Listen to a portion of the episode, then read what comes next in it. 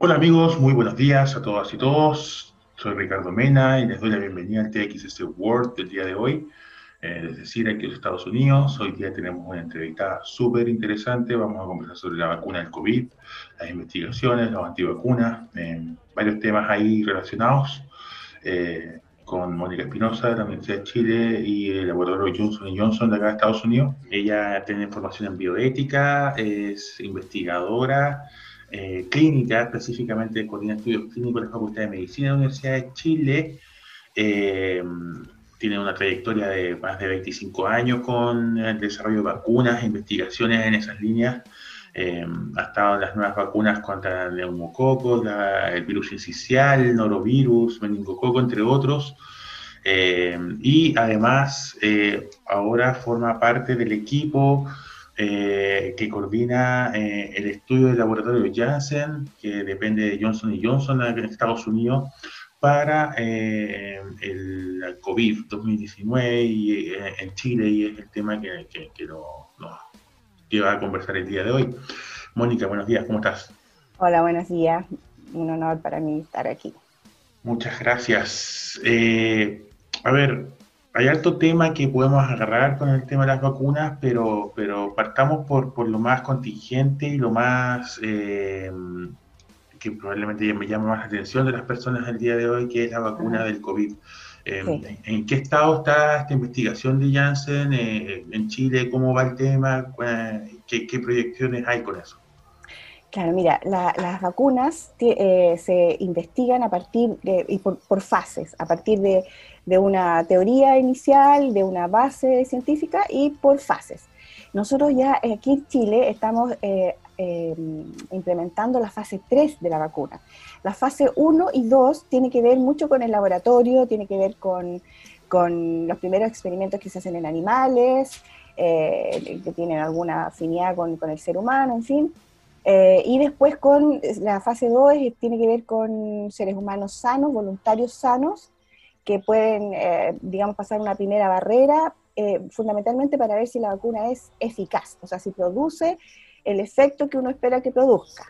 Y los estudios fase 3, que es en lo que nosotros participamos y somos, somos expertos, y como Chile eh, y, Estados Unidos hemos tenido muchas, eh, con las farmacéuticas americanas y europeas y japonesas también, hemos tenido mucha vinculación, mucha, mucho trabajo colaborativo eh, para los estudios fase 3, que tiene que ver con la cantidad de personas a las que uno vacuna y la capacidad de la vacuna entonces de producir en diversas personas de, con, las diferentes patologías y en diferentes situaciones epidemiológicas la eficiencia de la vacuna. O sea, una vez probada la eficacia, se sigue probando eficacia, pero también si la vacuna es eficiente en, por ejemplo, detener una, una pandemia. O sea, a cuántas personas que vacunamos realmente se les produce defensas y quedan inmunes a una enfermedad.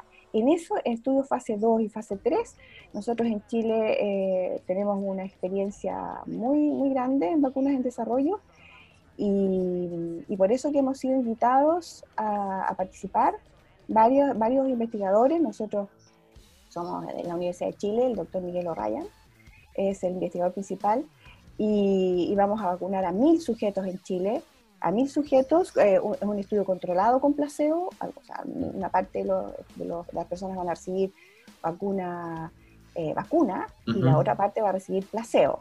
Y como estamos en pandemia, es una población expuesta, o sea, en el fondo es la misma fórmula que hace cientos, varios eh, cientos de años atrás el doctor Jenner con su primera vacuna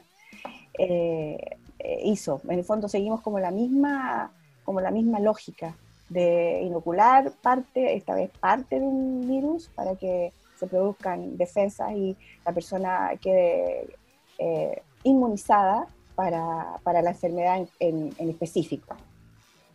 y Mónica, hay un tema, eh, tú mencionaste que, que, hay una cooperación con, distintos países, con laboratorios de distintos países, incluyendo Estados Unidos, eh, que, que, ya Johnson Johnson está trabajando bastante fuerte también acá en otros ámbitos con la vacuna. Eh, sin embargo, mediáticamente se muestra como la competencia por quién saca primero la vacuna del COVID. en ese sentido, tú dirías que efectivamente hay más colaboración y se genera más que, que, que, una competencia, digamos, que, que el golpe. Sí, porque mira, yo creo que la, la, la, la comunidad entera del planeta, como los seres humanos, han entendido que las comunicaciones y la transmisión de la, de la información, eh, mientras más se difunde y mientras más va y viene, te rebota con mayor riqueza. Entonces, el compartir información eh, se ha hecho un, beneficio y no, eh, ya, ya no, ya no se puede justificar las películas de James Bond en que la información iba en, un chip y qué sé yo, qué sé qué, para, para ganar alguna, algún tipo de batalla. Eh, en esta, en esta parada, yo creo que las farmacéuticas, lejos de, de, de, poder ser demonizadas por, por, por los movimientos antivacunas, etcétera, yo creo que están haciendo un trabajo no sé si exactamente colaborativo, porque yo estoy como en, la, en el último escalón de, la cadena, pero yo puedo, puedo observar que, si bien no, que no hay una suerte de competencia. Tanto es así que nosotros en Chile, por ejemplo, eh, eh, nos conformamos una serie de, personas que estamos dedicadas a, las vacunas en desarrollo o a investigación en general, para colaborar entre nosotros los diferentes centros de, de investigación en cómo, vamos cómo íbamos a enfrentar, porque ya lo estamos enfrentando, todo esto que significa em, eh, ver los lugares más apropiados, dónde va a estar la gente para vacunar, cómo nos vamos a distribuir, todo eso, ¿te fijas? Para que, para que todos los eh, investigadores con capacidad de em, aplicar este, este, estos protocolos, eh, ya sea en diferentes vacunas, podamos hacerlo en forma, en forma eficiente también. Entonces no, no, no, no, no, no, estamos compitiendo. Fíjate que se ha, formado una especie de, de, consorcios de investigadores en Chile y nosotros lo que vemos es que, por ejemplo, la vacuna Janssen es muy parecida a la vacuna de Seneca, eh, muy, muy, tienen una plataforma biológica muy similar, que es con un adenovirus.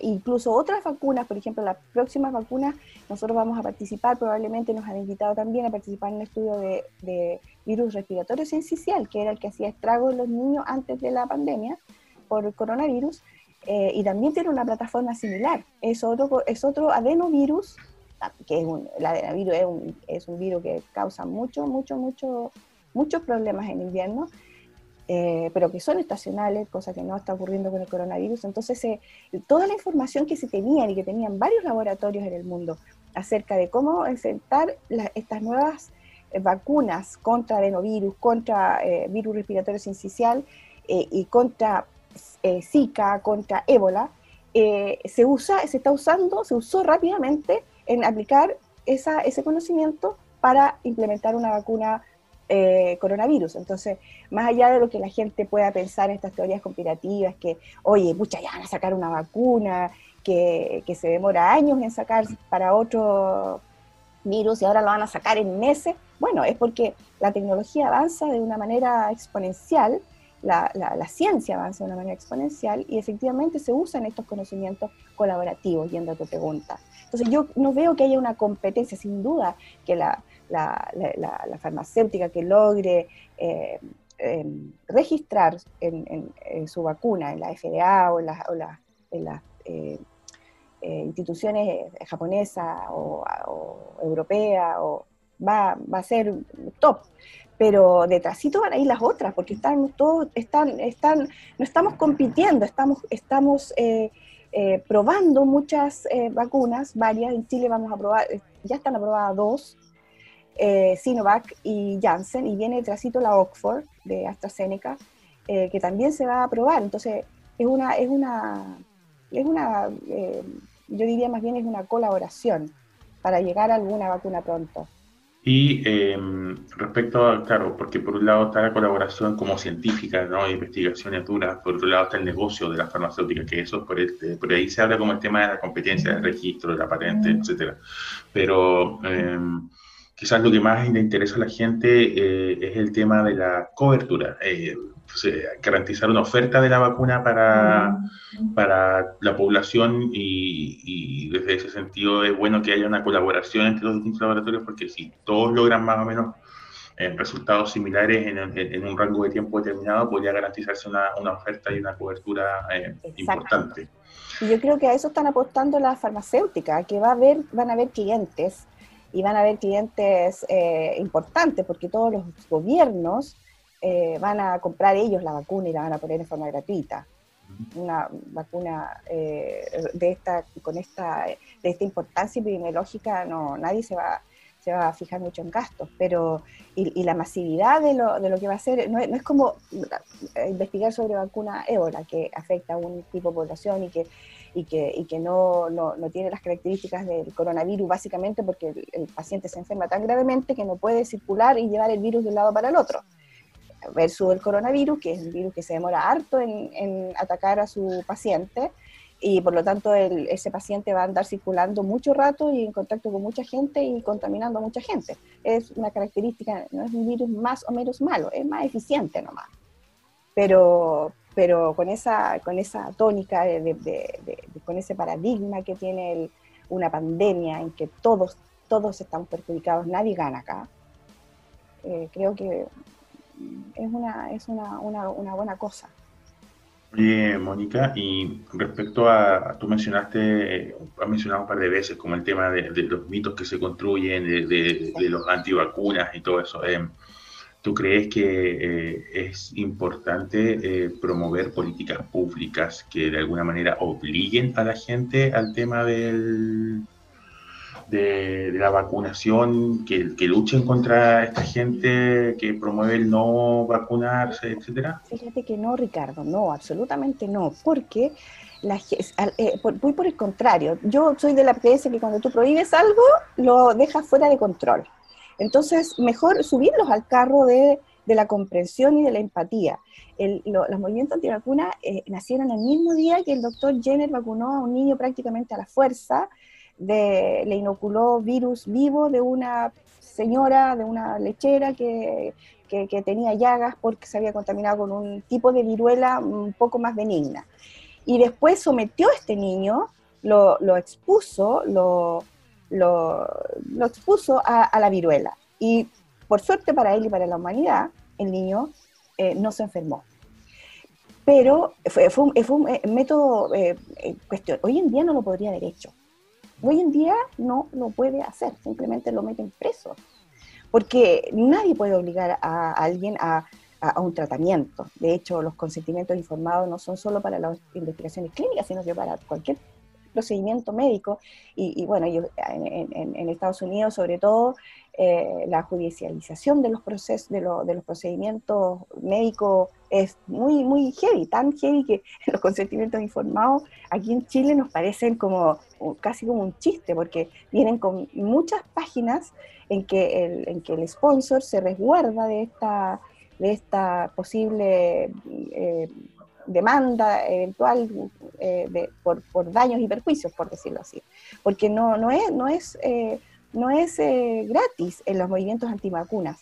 Los movimientos antivacunas propician básicamente los serios movimientos antivacunas, no los esotéricos que tienen que ver con el más allá o qué sé yo, sino que los, los serios movimientos antivacunas, ellos propician que la manera de parar una, una pandemia es la, el aislamiento, es exactamente lo mismo que decían los detractores del doctor Jenner. Basta que yo no me exponga al virus para que no me contagie el virus. Entonces, ¿por qué no hacer eso que no implica una agresión, una, una, injuria al cuerpo eh, antinatural y riesgosa? Eh, cuando, pero, claro, el argumento salta inmediatamente, que no es otro que Sí, pero el ser humano, la sobrevivencia de un ser humano, de, la humanidad, tiene que ver con la movilidad del ser humano. Si el ser humano no sale a, sembrar y no sale a cosechar y no sale a, eh, eh, buscar alimentos, eh, se muere. Entonces, como, como para graficar un poco lo que es la economía, o sea, no se puede detener el planeta por dos años hasta que ya no haya ningún paciente circulando con virus es, una fórmula, pero es impracticable con la sobrevivencia humana. ¿Se fija? Entonces, eso es lo que uno tiene que, definir y que tiene que tener claro como, concepto, porque no hay otra forma de, contrarrestar, creo yo, puede que la hayan, pero en este momento no se me ocurre una más, más eh, robusta que decir, mire señor, usted tiene razón, efectivamente, si usted se queda encerrado en su casa, usted no se va a contaminar, pero usted tiene que comer, usted tiene que ir al médico, usted tiene que ir a, usted tiene que eh, entretenerse, tiene que salir, tiene que hacer ejercicios, tiene que respirar, tiene que tomar sol. Entonces, pues si no se va a morir también. Entonces, eh, es, eh, es como, como, yo creo que desde la empatía uno puede enfrentar a los movimientos antivacunas, porque también vienen un poco del, del temor, y que es tan humano sentir temor. O sea, yo no me quiero enfermar, pero también me da miedo. Y si uno entrevista a personas de diferentes, eh, o sondea a personas de diferentes, con diferente formación académica o, cultural, como, como, como sea, grupos muy diversos, eh, uno se encuentra con porcentajes similares de personas que dicen, no, no, yo no me vacuno hasta que esté probada. Y otro porcentaje no menor dice, no, yo me quiero vacunar, porque me interesa por mis hijos, por mis nietos, por, por la humanidad. Y yo que, me arriesgo. Además, si usted me asegura que esto va a ser eh, con estos riesgos previsibles y que los riesgos eh, imprevisibles son hasta el momento, con, con lo que se lleva del estudio, son bastante, o sea, son razonablemente poco eh, factibles, eh, quizás factible no es la palabra, porque estamos hablando de cosas probables o cosas posibles.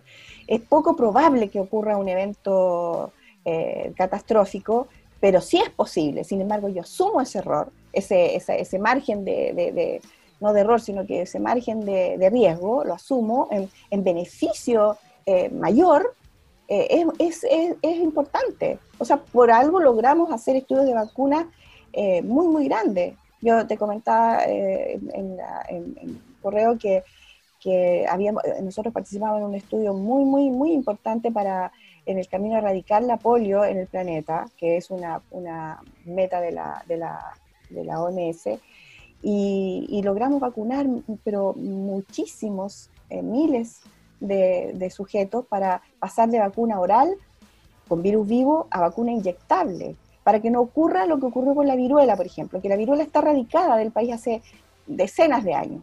Sin embargo, hay viruela en el planeta. Hay viruela en los laboratorios. Entonces, la, el riesgo de una guerra bacteriológica, imagínate si alguien eh, de, estos, de estos malos de película que hacen conspiraciones de película, eh, y de hecho para mí es como un argumento de película, sin embargo, no es, no es probable que eso ocurra, sin embargo es posible también. Entonces, para evitar que la polio se erradique del planeta, quedan unos pocos países con polio endémica, eh, que no queden los laboratorios, ¿te fijas? Y, por y además que la polio que ocurre hoy en día en los países que está radicada la polio era por vacuna, por reacción a vacuna. Entonces, te fijas que no es gratuito los movimientos antivacunas. Dicen, yo no me voy a poner la vacuna eh, antipolio o a mi hijo no se la voy a poner porque el único riesgo que tiene de contraer polio, a menos que vaya a, la India, a Irán, a Pakistán quizás, eh, no, no, se, no va a contraer la polio, ¿por qué lo tengo que vacunar? Y arriesgarme a que tenga parálisis infantil. Sí, entiendo el argumento y me parece súper razonable eh, esa posición, sin embargo, yo estoy pensando como en, en la convivencia social general. Chile tiene una historia súper importante de vacunaciones, de desarrollo de historia de vacunaciones, tiene un calendario de vacunas establecido para los niños desde el nacimiento hasta los cinco años y que está súper a la vanguardia a nivel mundial, eso del calendario, y lo, lo sabía por experiencia propia, cuando me vine para acá, para Estados Unidos, tenía que traer el calendario de vacunas de mi hijo mayor y y la verdad casi no tuve problemas con las vacunas de acá. Entonces, eh, en ese sentido está súper avanzado y es una convivencia y favorece una convivencia social global, si quieres decirlo de esa manera. Eh, es como si yo me negara a pagar por algo porque en realidad no, no lo voy a consumir, digamos. ¿ah? Eh, claro. No, pago impuestos, total, yo no ocupo la salud pública, o no pago impuestos, total, yo no, no ando por las carreteras circulando, no tengo por qué pagar. Eh, esa, negación de la, de la, vacunación tiene que ver un poco con eso, con un, es un poco egoísta quizás verlo desde ese punto de vista como tan individualista, es decir, me quedo encerrado y no tengo por qué contagiarme y listo. Eh, lo que tú hablas como de la convivencia social también tiene que ver un poco con, sostener un poco la comunidad. El sentido comunitario me da la impresión a mí. Y desde ese punto de vista yo creo que eh, la gente antivacuna, si se quieren contagiar y morirse, es problema de ellos, pero ellos no tienen por qué andar contagiando al resto. Y desde ese claro, es que, es que Que si tú partes el análisis desde, desde esa perspectiva de eh, no importa si yo me contagio o me muero, no, es que ellos no piensan eso, ellos piensan no me voy a contagiar y no me voy a morir y no voy a contagiar a nadie porque voy a hacer lo que es correcto y natural y porque tienen el concepto y el paradigma de que la naturaleza es sabia y es sabia y buena. Entonces si la naturaleza eh, quiere que yo me enferme, me voy a enfermar, y si no, no me voy a enfermar. Entonces, pero, pero, eh, pero, hay, pero es mucha gente que piensa eso y se, y estrellan con la realidad. Nosotros, mira, no, no quiero, no, no tengo eh, evidencia, pero me parece mucho que aquí hubo un, personas muy conocidas que no, no vacunaron a sus hijos por lo considerarlo antinatural y riesgoso y finalmente perdieron a un hijo por, por justamente una enfermedad prevenible. Mm. Eh, entonces es como tú, tú, dices, esta persona habrá vacunado al resto de sus hijos, se vacunará, vacunará a, sus, a su hija y a su hijo contra vacuna HPV, la vacuna que previene el cáncer de, de, útero. Entonces eh, uno dice, ¿cómo es posible que las personas no entiendan? Entonces yo creo que, o tú me preguntabas si una ley que obligue. Yo pienso que no, eh, que no puede haber una ley que obligue a las personas a vacunarse, pero sí yo creo que uno puede hacer esto que estamos haciendo nosotros ahora. Informar, eh, educar, eh, argumentar y, desde la empatía. Esa es mi, fórmula.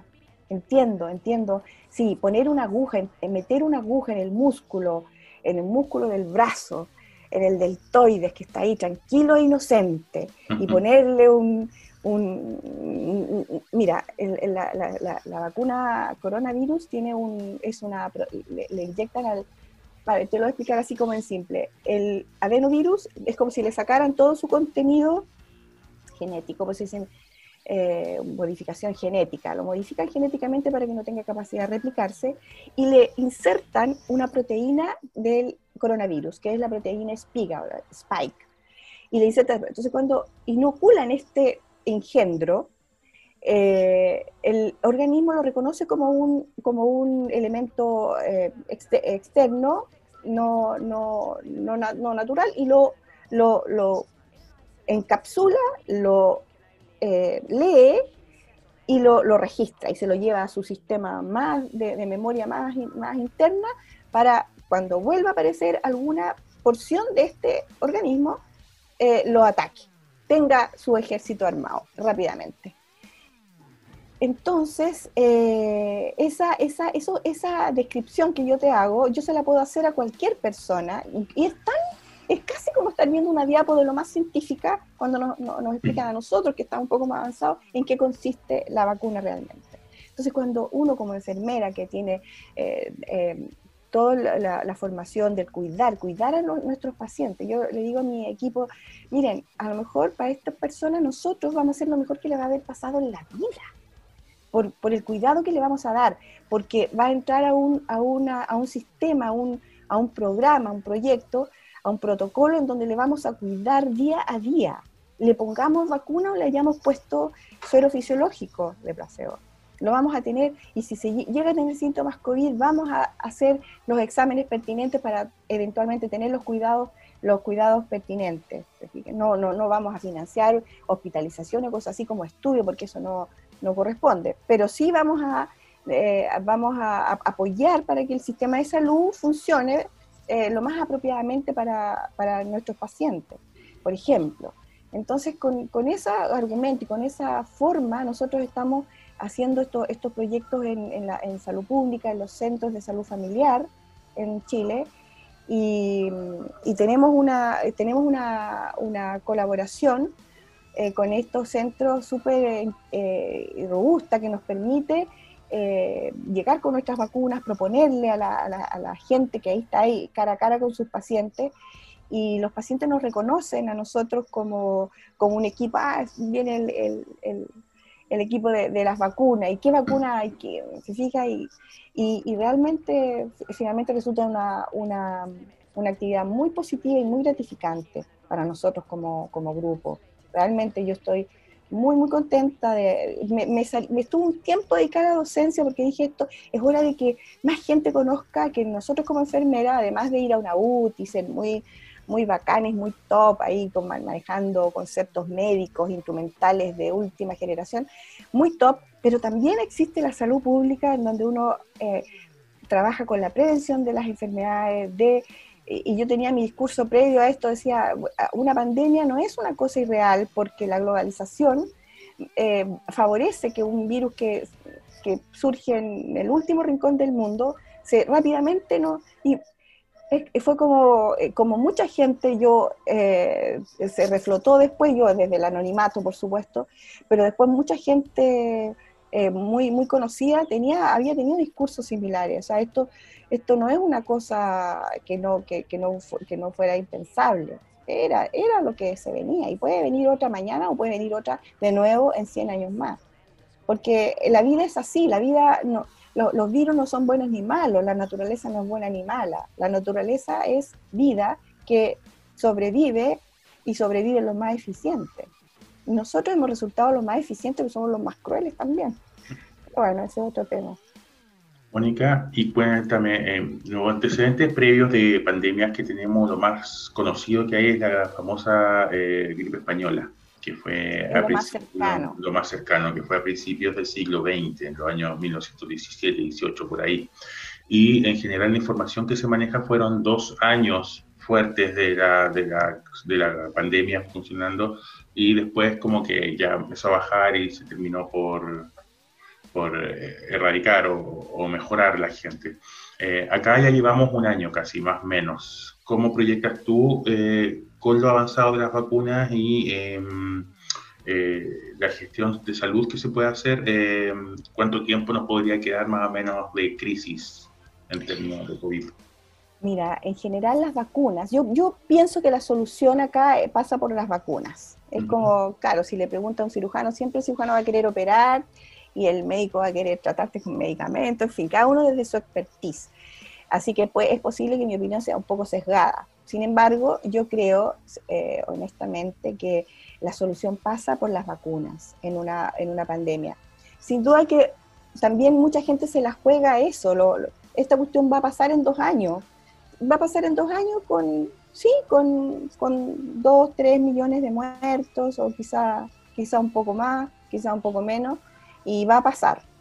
Pero nosotros, la tecnología y la sociabilización, la globalización y nuestra, la capacidad que tenemos como humanidad ahora es tratar de frenar a esta no sabia naturaleza, muy imperfecta naturaleza, eh, tratar de frenarla con las herramientas que tenemos. O sea, lo, lo, lo, que no va a pasar es que, es que no lo intentemos. Entonces pienso que el desarrollo de vacuna, mira, para probar que una vacuna te produce inmunidad por cinco años, por un año, por diez, por lo que sea, hay que esperar esa cantidad de años para, no se puede prever, uno, sí, se puede prever que eh, esta vacuna llegó a tus sistemas inmunes más, de memoria más profunda. Y en ese sentido, aparentemente, las vacunas en las que estamos trabajando, las varias vacunas en las que estamos trabajando, producirían inmunidad a largo plazo, más de un año. O sea, no, en, rigor no, no, debiéramos estar vacunándonos todos los años contra coronavirus. Pero si así fuera, es como vacunarse contra la influenza. La influenza no se ha erradicado, convivimos con ella, pero el que no quiere eh, enfermarse de influenza se puede vacunar. Y los que creen que la naturaleza es sabia y que pueden no enfermar simplemente no exponiéndose, eh, también es válido. También es válido. Podrán invernar tranquilos, digo. es menos eficiente, es menos eficiente, es más riesgoso. Pero a los abuelitos ahora hay que tenerlos bien guardados. ¿Te fijas que es complementario? Hoy en día, eh, nuestros, nuestros padres ochenteros, como digo yo, eh, tienen que estar eh, guardados, bien guardados. Sí, claro. Mientras aparece la vacuna. Una, yo creo, por lo que yo escucho decir a los, a los investigadores, eh, y es que una, de aquí al, primer semestre del próximo año podríamos decir, ya, démosle con esta vacuna porque por, por al menos por, por cinco meses produce inmunidad. Entonces, imagínate si lográramos vacunar a todo el mundo eh, y producir inmunidad por cinco meses, el virus deja de circular porque deja de encontrar un huésped apropiado para su propia sobrevivencia. Mm. Fija, y a partir de, ese minuto para adelante, sigamos con los estudios clínicos para ver con, con, cuánta frecuencia necesitamos vacunarnos para mantener a raya este, este virus. Pero mira, yo, yo creo que ya estamos como con el tiempo un poco justo, y, pero me, me, me, gustaría decirte que creo que así como cuando el hombre fue a la luna, la, la, la ciencia y, y, la tecnología se disparó exponencialmente, tanto así que la gente que no es capaz de entenderlo, porque es complejo de entender, que nosotros tengamos ahora, después de, de, toda esa cantidad de años, eh, equipos celulares que son 10 veces más potente que la computadora que llevó a estos hombres a la luna. Eh, y uno dice, no, tiene que haber venido un extraterrestre y haberles enseñado la tecnología. bueno, yo creo que un poco con las vacunas va a pasar lo mismo con esto, va a ser exponencial el desarrollo de vacunas. Vamos a tener muy, muy, muchas variadas vacunas eh, contra eh, los, los, los, diferentes ya no, no, va a ser tan caro desarrollarlo porque es carísimo desarrollar. Imagínate que nosotros solamente para vacunar mil pacientes tenemos un equipo de más de 50 personas para vacunar mil pacientes. Eh, a algunas personas les puede parecer que es poco, pero, eh, pero formar un equipo de 50 personas para esta contingencia no, no es menor. Pero pienso que, que esto va a ser un salto eh, cualitativo importante. Muy, muy, muy importante. Súper bien, Mónica. Muchas gracias por tu tiempo. Estamos con la hora ya. Eh, la verdad es que ha sido muy interesante poder conversar contigo, ver las perspectivas con respecto a la vacuna del COVID, respecto a los antivacunas también. Me parece muy interesante tu enfoque educativo y, ahí hay que trabajar duro, sobre todo en tiempos de pandemias, en donde hay que convencer a la gente con argumentos sólidos la importancia y, lo, lo, fuerte de los argumentos científicos. Y eso es lo que hay que promover. Así que súper bien, Mónica, muchas gracias por tu tiempo. Esperamos estar contigo en una próxima oportunidad también para seguir conversando de esto, para ver cómo va el avance de la vacuna y nos vemos en una próxima oportunidad. Nos vemos. Un abrazo. Que estés muy bien. Igual tú. Bueno amigos, eso ha sido TXS World el día de hoy. Eh, nos vemos la próxima semana. Viene el Lab Café.